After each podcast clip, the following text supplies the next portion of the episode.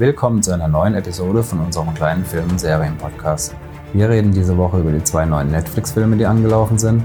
Einmal Horse Girl und einmal To All the Boys PS I Still Love You. Und über die siebte Staffel Ray Donovan. Natürlich kommen auch wir nicht um die Oscars drumherum und starten auch genau damit ins Gespräch. So, jetzt aber nicht lang drumherum geredet und viel Spaß beim Podcast. Ja, es gab auch einen historischen Moment und zwar erstmalig in der Geschichte der Oscars. Soweit ich mich erinnern kann, ist es vorher noch nie passiert. Hat der gleiche Film sowohl bester fremdsprachiger Film gewonnen als auch bester Film. Okay. Und das war Parasite. Es war generell das erste Mal, dass ein äh, Nicht-US-Film bester Film gewonnen hat. Finde ich auch extrem gut. Ist südkoreanischer Streifen, ne? Ja, der Parasite. Ähm, Geht um was? Es geht um so eine Gesellschaft, also so mehr oder weniger Gesellschaftssatire. Da geht es um das Zusammentreffen von einer, von der gehobeneren Gesellschaft zu einer Familie, die es denen es halt besser geht und ähm, einer Familie, der es nicht so gut geht. Ich habe ihn selbst persönlich noch gar nicht gesehen, habe aber die anderen Streifen bis auf 1917 gesehen gehabt und kann es jetzt so genau nicht beurteilen, ob jetzt Parasite so viel besser ist als die anderen, weil die anderen Filme, die klar zu, beim besten Film zumindest nominiert waren, die waren, das war schon krasse Konkurrenz. Also da hatten wir The Irishman, Once Upon a Time, dann klar Joker. Wobei der Joker ja vorher gerade, ich glaube, die waren eine Woche oder zwei Wochen vorher die Golden Globes. Da hatte Joker gewonnen. Und normalerweise ist es ja auch oft so, dass das, was als bester Film Golden Globes gewinnt, halt dann nicht die Oscars gewinnt. Warum auch immer, aber oft ist es so. Ja, ist ja meistens so der Indikator für die Oscars, die Golden Globes.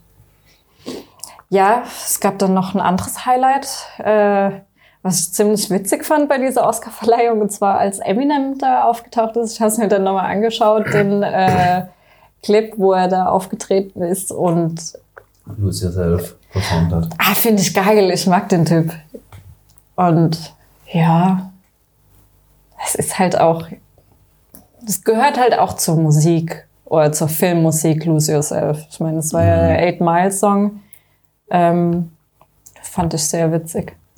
Also das war äh, mit Ankündigung, oder? Nee, das war nicht mit Ankündigung. Also es gab so einen kleinen äh, Spot im Endeffekt, wo sie so ein bisschen die Filmmusik äh, dargestellt haben mit, da gab's das und das und das gab's an Filmmusik in den letzten Jahren oder Jahrzehnten. Gut, das war aber schon von den Veranstaltern mit eingeplant, so manche. Ja, ja. klar. Es gibt immer diese Gags hier, so war das halt auch bei den Oscars mal, wo sie diesen komischen Hulk-Schleim da irgendwie auf die Leute runtergedammt haben, oder war das bei irgendeiner Mhm. Nee, das ist äh, Criti nee, nicht Critics Choice, äh, Youth, äh, Kids Choice Awards. Also das mit dem Schleim. Mal bei den Oscars, wo Eminem dann mit seinen 1000 Klonen reinspaziert ist. War das bei den Oscars? Ich meine, bin mir nicht 100% sicher, aber ich meine, das Was mit so, Oscars so Doubles oder was? Oder? Ja, da hat er, ähm, äh, ich glaube, das war relativ am Anfang, wo er rauskam, da hat das, glaube ich, ähm, das im Shady performt und dann Kommt kamen halt so, was weiß ich, 100 Eminems reinspaziert auf einmal. Geil. Das erinnert mich an diese, was war das, Pulp Fiction oder Reservoir Dogs? Diese Story, äh, Charlie Chaplin hat mal bei einem Charlie Chaplin Doppelgängerwettbewerb den dritten Platz belegt oder sowas. So aus irgendeinem Tarantino-Streifen, oder? Ich weiß noch nicht mehr aus welchem. Ich glaube, das war Pulp Ich Fiction. glaube auch, ja, Ja. ziemlich sicher, das war Fiction war. Gut, also. Ja, äh, historischer Moment. Sowohl bester Film als auch bester fremdsprachiger Film wurde einer und der gleiche Film gekürt. Ähm, einerseits finde ich es natürlich cool, dass auch mal äh, außerhalb von Hollywood jemand mit bester Film bedacht wurde. Andererseits finde ich es natürlich für die anderen Filme extrem schade irgendwo, weil die mm, natürlich dementsprechend jetzt nicht so viele wichtige Kategorien hatten, wo sie hätten gewinnen können. Vor allem finde ich es halt schade, dass äh, Irishman auch gar keinen Oscar gekriegt hat für gar nichts. Ähm, ja, und den fand ich, den fand ich schon extrem gut. Also da hätte ich mir gewünscht, dass da irgendwie, auch wenn es nur bester Filmschnitt oder Tonschnitt oder was auch immer es da alles gibt. Ja, also da. Oder Make-up-Artist genau, ist halt Make-up auch. Artist war ja, Bombshell hat gewonnen. ja, da war er ja mit als Favorit. Ja. Ja, das war ja auch extrem gut gemacht. Aber ja. Gut ist aber auch am Zeitgeist. Ich meine, jetzt wo halt auch Netflix und so ja immer mehr äh, Indie-Filmstudios und irgendwelchen, keine Ahnung, gefühlt Schauspielstudenten oder so immer mehr das Geld in den Arsch bläst, um ähm, mal auch was abzuliefern, was halt jetzt nicht alles Hollywood-Produktionen sind. Ähm, kommt es vielleicht auch einfach langsam in Hollywood an, dass halt Mhm. auch abseits von Hollywood gute Filme ähm, produziert werden oder Serien. Und ja, Ja, letztes Jahr war es ja Roma. Der hat aber nicht bester Film gewonnen, sondern Ja, nur fremdsprachiger. Ne? Ey, gerade aus Korea kamen halt echt gute Sachen in letzter Zeit. Wenn Ja. ich mir Train to Busan oder was anschauen oder dieser andere Film, dem ich immer noch nicht den Namen weiß, wo ich schon dreimal im Podcast danach gefragt habe, dass jemand diesen Namen sagt, diesen Endzeitfilm aus Ja, Korea. da hatten wir es ja schon ein paar Mal drüber. Ja. Also allein schon die Revenge-Trilogie Mhm. oder I Saw the Devil und was weiß ich, da gibt es ja einen Haufen gute Filme. Ja, ich meine, gut, die sind hier bekannt, aber die waren halt damals wirklich noch so, keine Ahnung, abseits von allem, aber dass sowas halt jetzt überhaupt mal bei den Oscars dabei ist, ist ja schon, ne?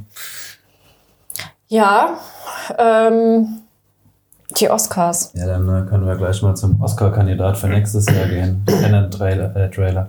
Ach, der Tenet. Meinst, du, wann, wann kommt er raus? Juli, gell? Ich habe es weise vorhergesagt im letzten Podcast und habe es bemerkt, dass der gute Name des Films rückwärts genau das gleiche wie vorwärts heißt. Und nach dem Trailer bzw. dem offiziellen Filmposter sieht man jetzt tatsächlich auch, dass das hintere E geflippt ist und das T auch, so dass also wirklich tatsächlich so gedacht ist, dass man das Wort vorwärts rückwärts lesen kann, wenn man es auf den Kopf stellt. Und der Trailer zeigt auch ziemlich viel, was sowohl Richtung Leben nach dem Tod oder jenseits, aber auch in Richtung äh, rückwärts durch die Zeit gehen. Ich will das nicht so, ich glaube, das wird jetzt nicht so ein klassisches Zeitreisen springen, wie wir es aus anderen Filmen kennen, sondern mehr so, dass halt da Menschen gibt, die wahrscheinlich einfach eventuell in der gleichen Geschwindigkeit, aber die Oder zurück, zu, zurück, zu, zurückspulen so, ne? Ja, dass sie genau. einfach in die andere Richtung gehen können, in die alle anderen Menschen gehen so. So wie bei gegen, Prince of gegen den Persia. Zeitstrom schwimmen Ja, quasi. können halt irgendwie die Zeit äh, beeinflussen. Ja, also der Trailer zeigt auch mehrere Sequenzen, wo halt Dinge passieren, die entweder rückwärts ablaufen, zum Beispiel dieses Schiff da in dieser Welle, wo dann die Welle irgendwie rückwärts gegangen ist, oder dieses Auto, was auf den Kopf gedreht wird und es dann genau in der gleichen Performance wieder rückwärts eigentlich zurück auf die auf die weißt du, Räder wie der fliegt. Schauspieler heißt? Nee. Der, also den habe ich vorher noch nie unbekannt. gesehen. Ich habe einen ewig langen Namen, ich habe einen Trailer war ja gezeigt, aber ich habe ihn jetzt nicht mehr im Ähm, Kopf. der andere war Robert Pattinson, ne? Echt? Den habe ich gar nicht erkannt. Ja, den sieht man, glaube Ja, ich, auch nur Robert Pattinson spielt dabei und John David Washington. Ja, genau, das war andere. schon. Oh, was hat denn der gemacht? Den habe ich vorher, glaube ich, gar nicht auf dem Schirm gehabt. Und wen ich Der hat kurz gesehen habe, Denzel war. Washington Clan. Oder? Ha, könnte sein. Ist immer auch ein farbiger, ne? Ja, ja. Und wen ich kurz gesehen habe, war Kate Mara, die junge Dame von House of Cards. Mhm. Das müsste, glaube ich, das eine Mädchen gewesen sein. Und äh, wie heißt da unser Alfred? Michael Caine, ne? Mm. Michael Caine? So heißt er aber. Ja. Ja. Ja, nee, aber auf jeden Fall, wie immer, also Chris Nolan kann eigentlich wenig verkehrt machen, hat er von Anfang an bewiesen, wenn ich jetzt an die ersten Streifen wie Memento oder sowas zurückdenke oder einen der ersten. Oder ich meine, über die äh, Highlights der letzten Jahre hinweg, äh, Inception, Also er hat mich eigentlich noch nie enttäuscht. ja. Hat auch, glaube ich, meistens einen Oscar abgesahnt. Auch wenn es nur irgend, Form, ja. irgendwas äh, Kleineres war. Selbst sein, sein Stammkameramann hat ja damals mit ähm, dem Johnny Depp-Film, mit diesem, wo er irgendwie so Transcendence, nee, wie hieß, wie hieß der? doch, Transcendence. Transcendence äh, sein Filmdebüt hinlegen dürfen und selbst da hat man gesehen, dass der halt irgendwie vom Meister gelernt hat und es war jetzt nicht, nicht ganz 100% die Qualität von Chris Nolan, aber man hat schon gesehen, dass die Denke auf jeden Fall auch abfärbt für solche, so, ja, für einfach mal weiterdenken. So ein bisschen das, was man von den, von den äh, Barkowski Geschwistern ähm, von Matrix und Sense8 und so weiter kennt, einfach, einfach mal eine, eine Ebene nach oben gehen und das Ganze Ach, anders kommt das nicht auf dieses Jahr? Matrix 4, wunderbar, wo wir gerade bei den News der letzten Wochen sind. Man hört Gerüchte, es sind drei ähm, Tonaufnahmen laut geworden, die angeblich aus dem Vorsprechen für Matrix sind. Matrix 4. Und in denen es eigentlich ausschließlich darum geht, um Gamer, die davon reden, dass sie die Trilogie gezockt haben und dass die Trilogie eigentlich ganz gut war und dass gerade die Dame so nett aussah und ähm, so weiter und so fort. Also wenn, entweder es ist ein PR-Gag oder es hat gar nichts damit zu tun, irgendwie wird auf falsche Fährte locken, aber wenn es wirklich zu dem Konsens gehört, dann es- scheint es so zu sein, dass die Matrix-Trilogie tatsächlich in Matrix 4 existieren wird, aber als, also dass wir Videospiel. noch Als mal eine. Ebene, genau, dass wir noch mal eine, ja nicht, nicht als Videospiel, mehr so wie so eine, so eine VR-Experience oder Oh sowas. Gott, ich hoffe, die übernehmen sich nicht damit. Also, dass sie, was wir jetzt quasi, wo wir ja vorher schon diese Ebene nach oben gegangen sind, was von wegen, wir gehen Mhm. aus dem Hirn raus, zur Simulation raus, jetzt nochmal eine Ebene nach oben Mhm. steigen werden in der nächsten Trilogie. Es gibt auch Gerüchte, dass nochmal drei kommen sollen, nicht nur einer. Wie gesagt, alles brodelnde Gerüchteküche. Ähm, Aber kommt, nee, kommt der nicht erst nächstes Jahr? Kommt der dieses oder nächstes Jahr? dieses, dieses Jahr, zeitgleich mit John Wick 4 ist doch Kommt dieser, der dieses ja, Jahr? Keanu Reeves Day. Der kommt, Keanu Reeves Day. Ja. Nice, dann nehme ich mir Urlaub. kommt gleichzeitig mit äh, John Wick 4 im April oder im Mai. Ist sogar schon. Also am gleichen Tag, oder? ja, Okay, am krass. gleichen Tag, ja. Ähm, Are you sure dieses Jahr? Ziemlich, aber prüf gerne nochmal gegen. Auf jeden Fall am gleichen Tag wie John Wick 4, weiß ich Ja, ansonsten, ich bin jetzt auch gerade noch mal durch die, die Kino-Highlights von diesem Jahr durchgegangen. Also, was ich mir als Oscar-Favorit, wenn man sich jetzt Oscar-Filme überlegt, vorstellen kann, ist klar Tenet, Christopher Nolan und vielleicht der neue Dune, wenn sie es schaffen, ihn wirklich im Dezember rauszuhauen. Ja, Ja, wurde bestätigt. kriegen sie es hin? 17. Dezember. Ich Jo, sehe hier gerade, ich habe mich im Jahr getäuscht, tatsächlich 21. März 2021. Ja, Also guck, März Daphne. Nächstes Jahr sowohl John Wick 4 Nee, als auch ach, Matrix 18. 4. Dezember kommt June. Okay. Ja, ähm, ansonsten kam ja auch diesen Monat äh, der Harley Quinn-Film raus, ne? Birds of Prey hat den schlechtesten Kinostart ever für einen DC äh, Warner Brothers Film. Okay. Weil der wirklich so abgrundtief schlecht ist oder einfach weil die Leute Uh, ich glaube, DC das aufgegeben haben? Ich glaube, nee, ich glaube weder noch. Ich denke jetzt nicht, dass es so mega, mega, mega schlimm ist. Aber was da natürlich äh, reingerotzt hat in ihre Pläne, war halt das Coronavirus. Ich meine, diese ganzen Superhelden, Marvel, DC, Gedöns geht halt auch in Asien ab wie Luzi. Hm. Und da ist halt aktuell ein bisschen schwer mit ins Kino gehen. Er soll aber auch nicht sonderlich gut sein. Ja, ist halt ein Superhelden-DC-Film, ne? Ja, bin mal gespannt. Also, ich glaube nicht, dass ich dafür ins Kino gehen werde. Nee, glaube ich auch nicht. Was ich mir vielleicht noch vorstellen könnte, eventuell als Oscar-Kandidat, wenn es nicht sogar ein bisschen zu früh ist, aber kommt auch jetzt so Sommer raus, ist der neue James Bond. Wenn Den bin ich sehr gespannt. Der Danny Boyle als Regisseur, da bin ich echt gespannt. was hat doch, Danny Boyle gemacht? Ähm, James Bond? Einiges. Ja, ähm, genau, noch an kurzen Anmerkungen, die ich gerade unter den Tisch fallen lassen habe, wenn ihr euch die Audition-Tapes von Matrix mal anhören nee, wollt. nee, Dieser, sorry, kurz, Ja, kurz gerne. korrigieren. Danny Boyle war geplant, aber macht's nicht. Der, äh, fällt der Name nicht ein, der True Detective Schöpfer ist Regisseur. Ach, stimmt, haben wir schon letztes Mal. Mhm. Ja, Ja. ja. Ja, aber er kommt halt schon Anfang April raus. Weiß nicht, ob das nicht vielleicht sogar dann zu spät ist. Je nachdem, wie gut er halt läuft an den Kinokassen, wird er vielleicht doch noch bedacht. Carrie Fukunaga. Ach ja, der, der Maniac gemacht hat. Von ähm, Ja, genau. Und True Detective halt. Ich dachte, da kommt jetzt so, ach ja, der, den man noch nie gehört hat. der aber, ne. Fukunaga, der hat Maniac, diese Netflix-Serie gemacht. Hm, okay. Was? Der Von- Alienist hat er, steht ja bei Google gerade, ich weiß es nicht. Ah, Alienist finde ich ja auch, da bin ich ja mega begeistert von der Serie. Nee, da hat er da mitgewirkt. Freue ich mich auch auf die Jetzt zweite hier Staffel. keine falschen Irgendwie die Finger Infos.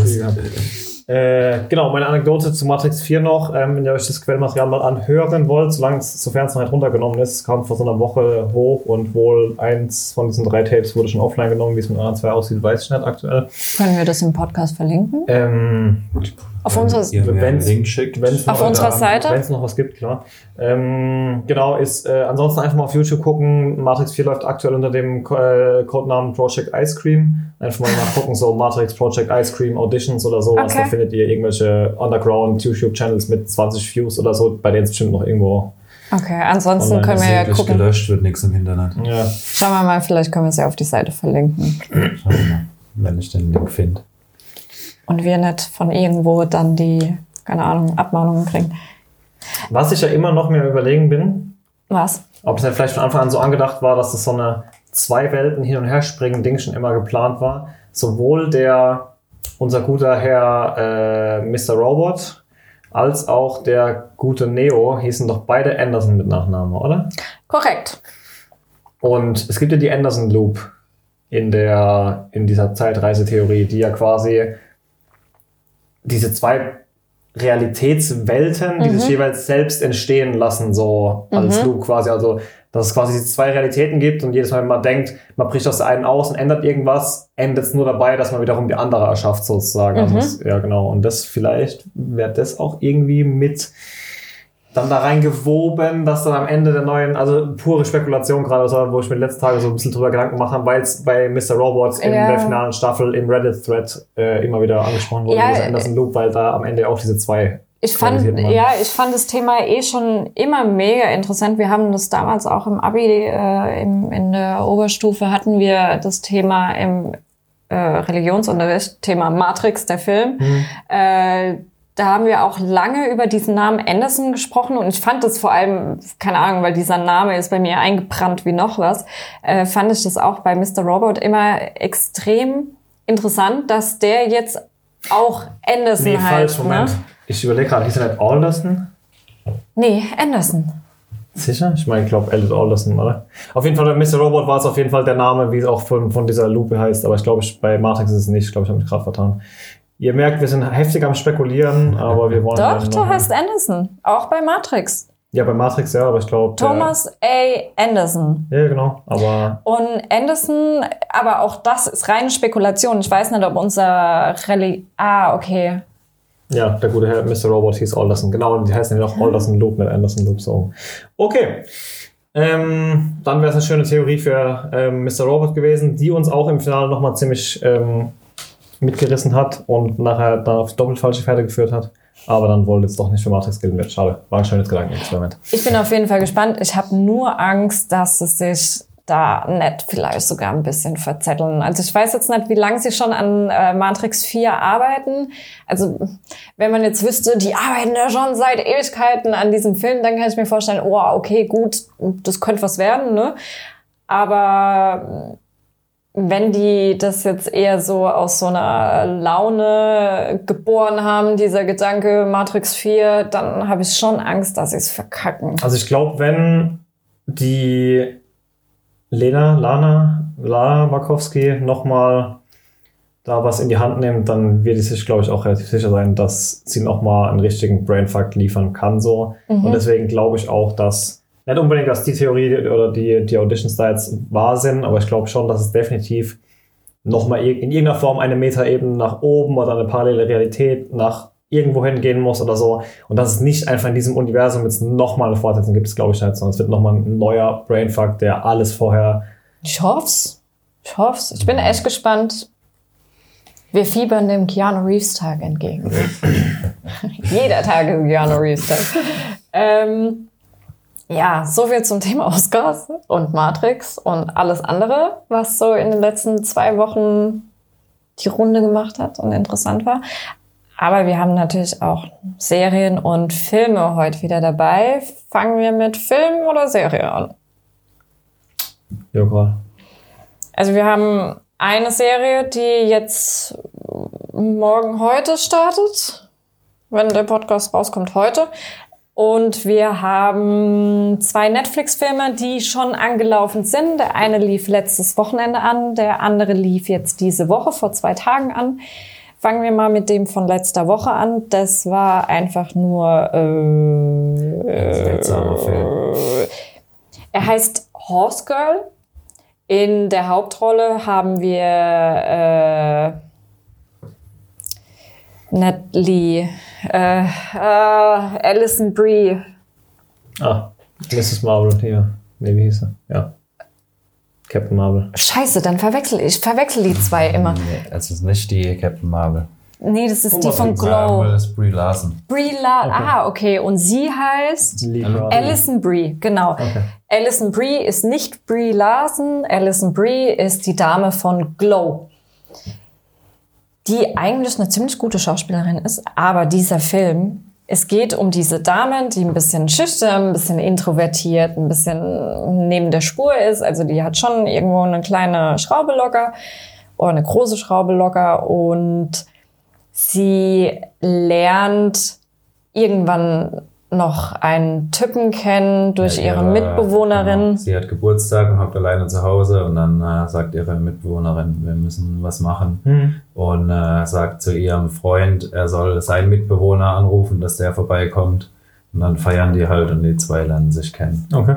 Genau, und dann gehen sie auch aufs erste Date und man merkt, dass sie, sie ist sehr, ein sehr, sehr schüchterner, zurückhaltender Typ. Am Anfang spricht sie kaum mit irgendwelchen Personen, hat auch kein Sozialleben, außer vielleicht mal mit einer Kollegin da zu quatschen.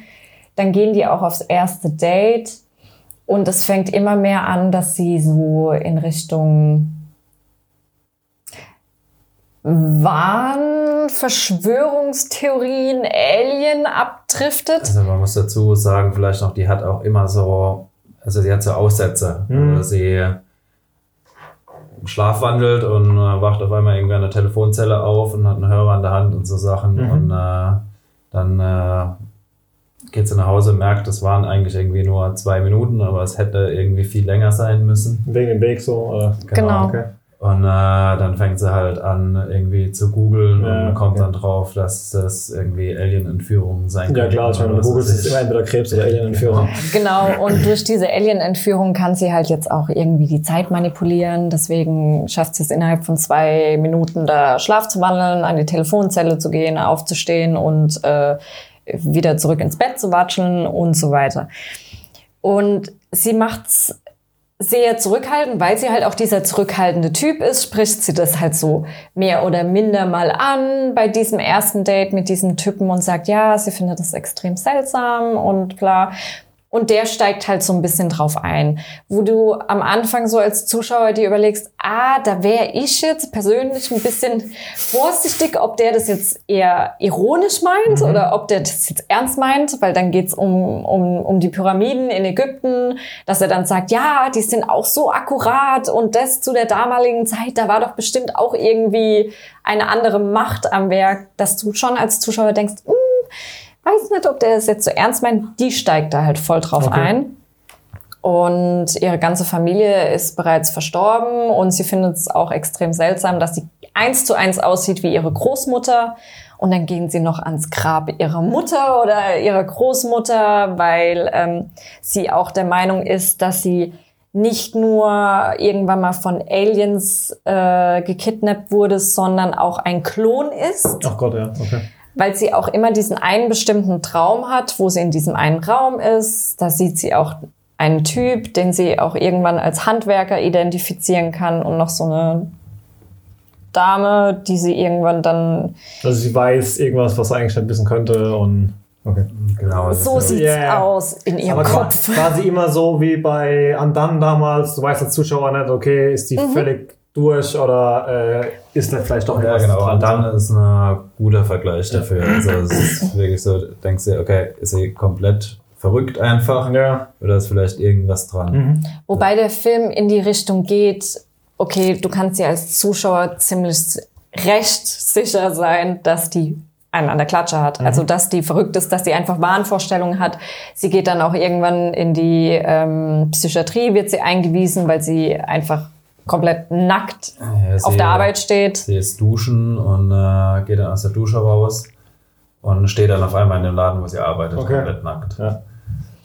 Also ja, du kannst hier bei dem Film sehr, also in der Mitte denkst du dir noch so, ha, okay, wird das jetzt wirklich so eine Klongeschichte? Und aber dadurch, dass halt alles so realitätsnah ist, jetzt im Gegensatz zu Ja, ja.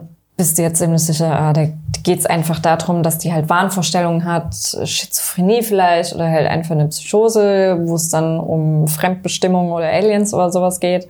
Und darauf läuft es dann auch hinaus, wobei das Ende dann doch wieder ein bisschen offen ist. Ja, Spoiler, nicht zu viel. Aber Also der Film ist schon sehr verwirrend. Also ich find, fand ihn nicht schlecht, aber das ist halt auch so ein ist Film, wo du dann wirklich danach dastehst, so what the fuck, was war das jetzt? ja gut, vielleicht wird er ja genau das provozieren, ja. also ich finde, er ist auch wieder von diesen Duplat-Brüdern, die auch dieses eine Drama letztes Jahr auf Netflix Oh ja, okay, das veröffentlicht ist ja haben. genau das, ja, sind von, von Room 104 und so, ne? Die machen ja Mhm. nur so durchs Zeug, irgendwelche Leute, die in der Wand wohnen und auf. Also wenn man sich, wenn man wissen will als Normalsterblicher, wie es sich anfühlen könnte oder wie es aussehen könnte, wenn man jetzt Wahnvorstellungen hat, dann kann man sich den Film wirklich angucken, an, anschauen. Ich finde, die haben das sehr, sehr gut dargestellt. Sie haben es sehr ähm, authentisch dargestellt. Also ich persönlich habe da alles gefunden, was ich jetzt auch irgendwann mal vom Patienten oder so gehört habe. Ähm, das passt schon sehr gut, dass ich mir auch vorstellen kann, die haben da bestimmt auch mit dem einen oder anderen darüber gesprochen oder haben vielleicht selbst Erfahrung. Das ist genau der Metier. Also wie gesagt, wenn, wenn, wenn ihr genau dieses The Fuck Did I Just Watch und keine Ahnung am Ende, ob es verrückt war oder nicht, mhm. ist genau dieses Room 104. Das gibt so ähm, drei Staffeln, äh, zwölf Folgen oder so mittlerweile und das jede einzelne Episode davon ist so, wie du denkst so, was? Der ist einfach nur was so unbefriedigend irgendwie jedes Mal. Genau, das, das war so ein bisschen, also der Film an sich mega gut. Sie, also Alison Brie macht das auch total gut. Ich finde die, ich finde es eine extrem gute Schauspielerin.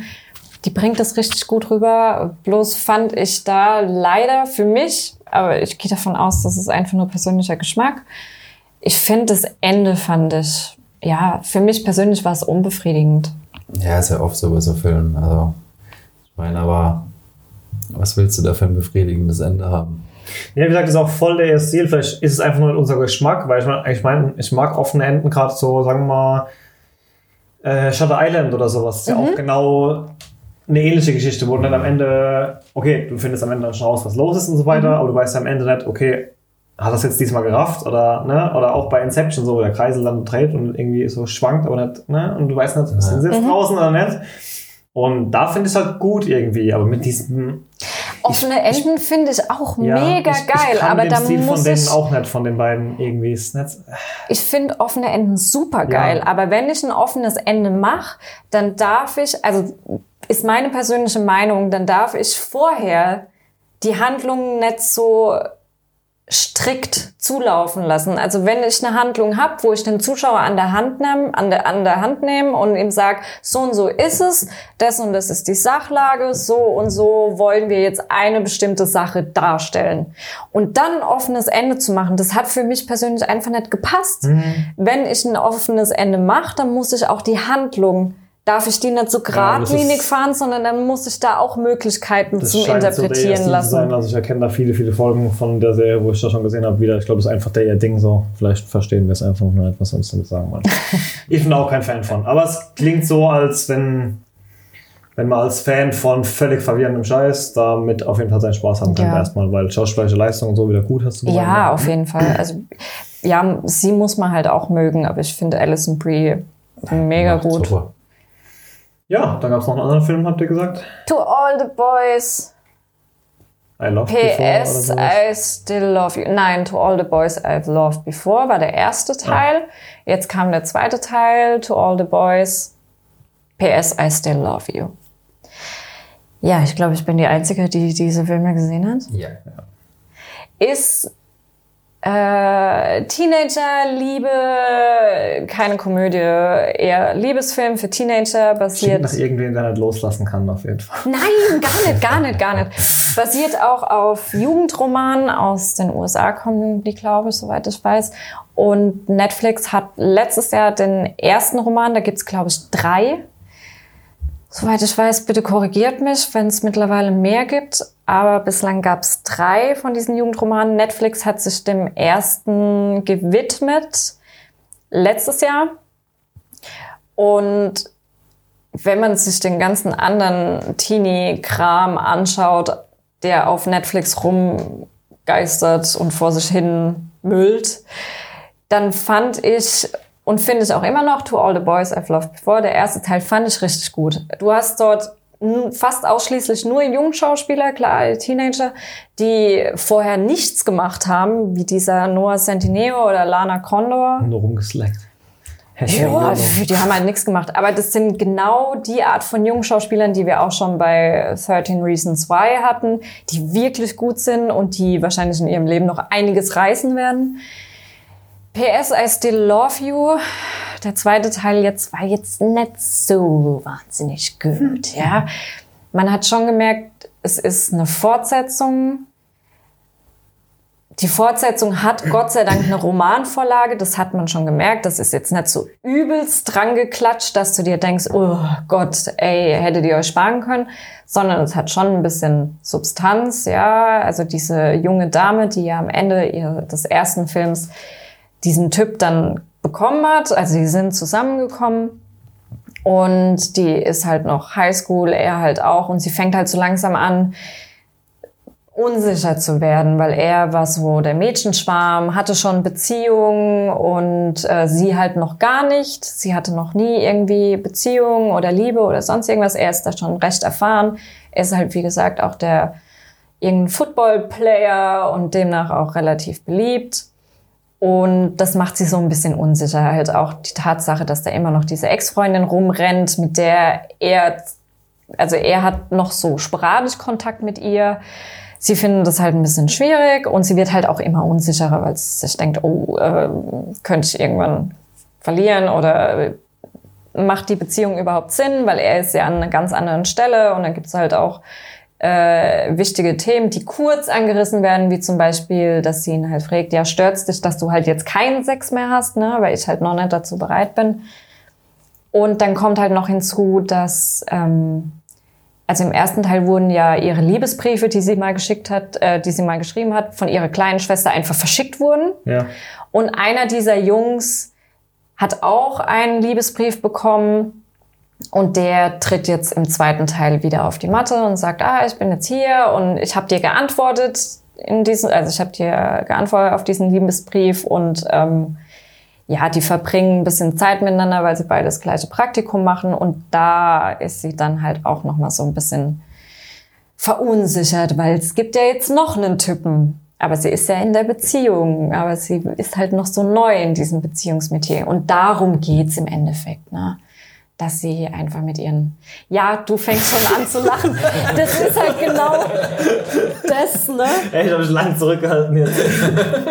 Es, ja, es ist wirklich einfach ein Liebesfilm. Ich fand den ersten viel, viel besser, weil der mal so ein, ja, das war halt so ein knuffiger Liebesfilm für Teenager, ja. Aber wenn man jetzt so die tiefgründigen, wichtigen Themen besprechen will, wie jetzt bei 13 Reasons Why, ja, oder es gibt ja mittlerweile auch andere Teenie-Werke, die bisschen tiefgründiger sind, wo du als Erwachsener denkst, uh, das ist jetzt aber harte Kost, ne?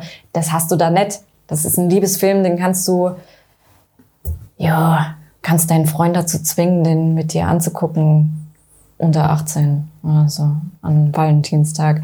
Aber ansonsten ist es jetzt auch, ja, gut. Ich habe ihn halt geguckt. Ging ja nur anderthalb Stunden oder zwei, glaube ich sogar. Frage dran. Du hast noch was Besseres geguckt. Ja.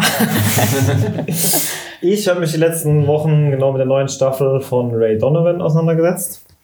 Und ähm, die leider auch vor sieben, acht Tagen jetzt ab abgesetzt wurde, nachdem die letzte Staffel, die letzte Folge ausgestrahlt wurde sehr zu enttäuschen, glaube ich, der Fans. Total untypisch auch, weil äh, bei Showtime läuft es, glaube ich. Showtime, Showtime ja. Ähm, Serien eigentlich eher prädestiniert dafür sind, äh, bis ins allerletzte ausgeschlachtet zu werden, bis, äh, bis eigentlich die Zuschauer schon wollen, dass abgesetzt wird. Und gerade bei so was Geilem wie Ray Donovan hat sich jetzt doch geärgert, dass sie dann halt wenigstens noch eine letzte abschließende Staffel spendieren oder rechtzeitig Bescheid sagen, dass es abgesetzt wird, damit man halt eine abschließende Staffel noch gestalten kann oder ein gescheites Ende. Ja, ähm, ist die siebte Staffel jetzt. Ist die siebte Staffel, genau. Siebte und letzte und läuft ab heute auf Sky. Müsste, ja. 14. Ja, ja, ja, genau. Ab Valentinstag, passend zum Valentinstag, kommt die neue Staffel Ray Donovan genau. auf Sky. Da kommt, die kommt dann auch immer eine Folge, oder? Ich meine ja, also Sky Atlantic bzw. Sky HD und hat äh, Aussendezeit von 2015, also ist dann eher quasi das Fernsehformat von denen und damit denke ich schon auch, dass dann eine Folge pro Woche kommt, ja. Ähm, was werden da alles beleuchtet? Die Vergangenheit von Mickey wird ganz viel beleuchtet in Bezug äh, zu seinem ganz schwierigen Verhältnis mit seinen Söhnen unter anderem. Ähm, man sieht die letzten Tage der Mutter von Ray und wie scheiße sich Mickey ihr gegenüber verhält und lernt auch mal so ein bisschen die Basics davon kennen, warum Ray und die ganze Familie eigentlich so einen Hass auf ihren Vater haben. Mhm. Ähm, genau, darüber hinaus, auch in diesen Rückblenden, sieht man Mickys fehlgeschlagenen Kuh, der ihn damals in den Knast gebracht hat für, lass mich lügen, 15 Jahre oder was. Also da quasi ganz am, ganz am Anfang der Serie wird er ja von Ray aus dem Knast rausgeholt, nachdem Ach er stimmt, da erste ewige Staffel Dekaden oder was, gell? da drin saß. Und dadurch, dass Ray mittlerweile für den Bürgermeister Ferrati heißt er, da einige krumme Deals dreht, ähm, kommen die an ein paar Münzen, ähm, die damals eigentlich bei diesem Heist hätten in Mickys Tasche fallen lassen. Da irgendwie quasi in diese Verstrickungen kommen die dadurch, dass eine Komplizin von Mickey Ray dann für Ferrati hilft, darauf, dass die damals von ähm, äh, von Sully verraten wurden, äh, Sullivan verraten wurden. Und äh, genau, dann sieht man einfach in den Rückblenden mal, wie kam es denn damals zu dem allen? Und Mickey sind natürlich auf Rache. Er hat endlich den Schuldigen gefunden, der ihn damals verraten hat und in den Knast gebracht hat. Und die ganze Staffel von Mickys Seite ist halt komplett ein Rachefeldzug gegen seine ehemaligen Widersacher, die ihn da in den Knast gebracht haben. Plus will er halt auch die entsprechend erpressen, damit er seine er präsentiert so, dass er seine Familie ein Erbe hinterlassen kann. Natürlich geht es ihm wie immer mal erstmal nur um sich wieder. Und aufgrund seines Egoismus, wie immer, reitet er auch ähm, den Halbbruder Daryl, den farbigen von Ray, komplett in die Scheiße. Also der macht auch richtig. Ja, aber das richtig, war ja schon absehbar, ne? Ja, ja, aber der macht richtig viel durch in der Staffel auch. Okay. Ähm, Ray muss sich unterdessen ein bisschen so rumschlagen damit, dass die Cops immer mehr darauf aufmerksam werden, was Ende der letzten Staffel passiert ist, da wo sie diese, diese Cops, die ähm, seine Tochter gekidnappt äh, haben, ähm, getötet und zerstückelt und irgendwo im Meer gedammt haben. Und irgendwann werden die Köpfe von denen angespült und dann gehen die Polizeiermittlungen los und die Zeichen deuten halt doch relativ, sorry, genau in Richtung der Donovan-Familie. Okay. Dann beginnt da so ein kleines Katz-und-Maus-Spiel. Es wird immer enger. Ich will nicht zu viel spoilern, aber es gibt ein Familienmitglied oder der Familie nahestehendes Mitglied des ganzen Clans, der dann unter dem Kop äh, äh, Druck der Cops dann doch zusammenbricht und in dem Moment wird es dann halt ganz brenzlig für die ganze Familie. Bestimmt sein Sohn. Hm, ist das? Bestimmt sein Sohn. Oh, den habe ich. Oh Gott. Was aber das Scheiße. Wichtigste ist, hat die Serie einen Abschluss oder endet? Okay, also sie endet so, als würde noch eine Staffel kommen. Ja, definitiv. Oh, scheiße. Also sie endet mitten in einer Verfolgungsjagd.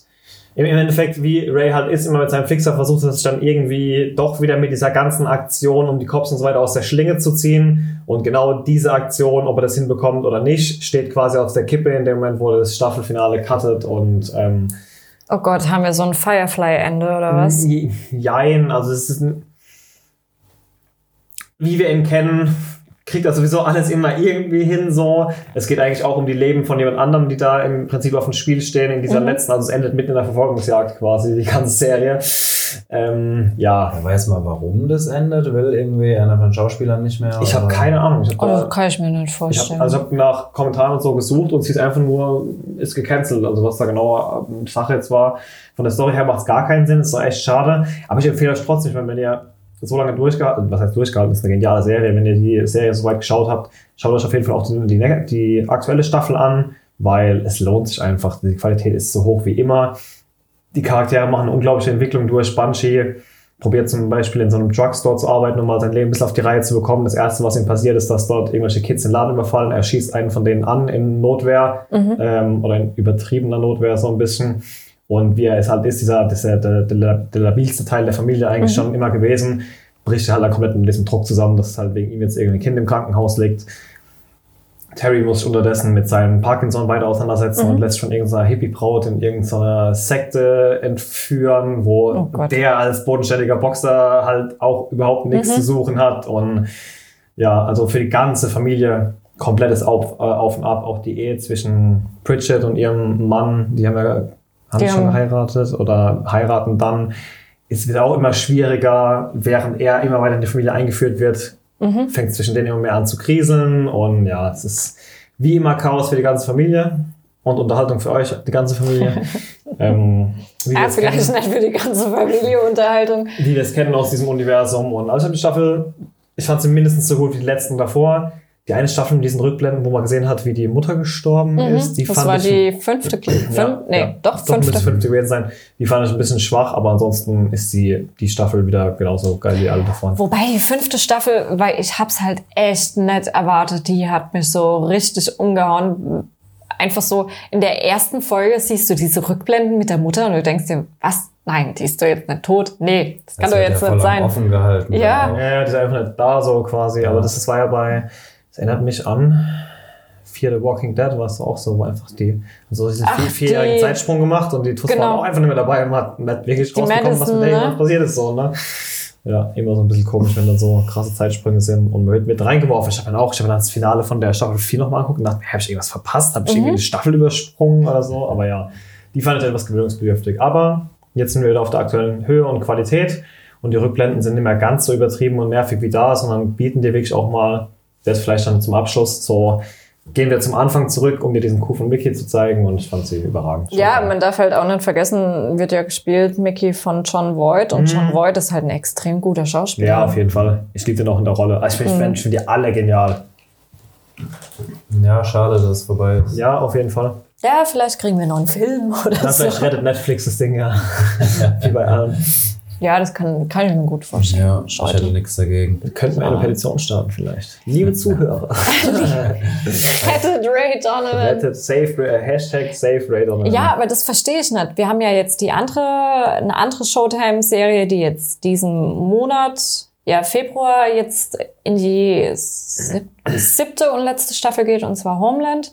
Das feiere ich ja so extrem. Und da war ja schon, seit wann ist es denn da klar, dass die siebte Staffel die letzte sein wird?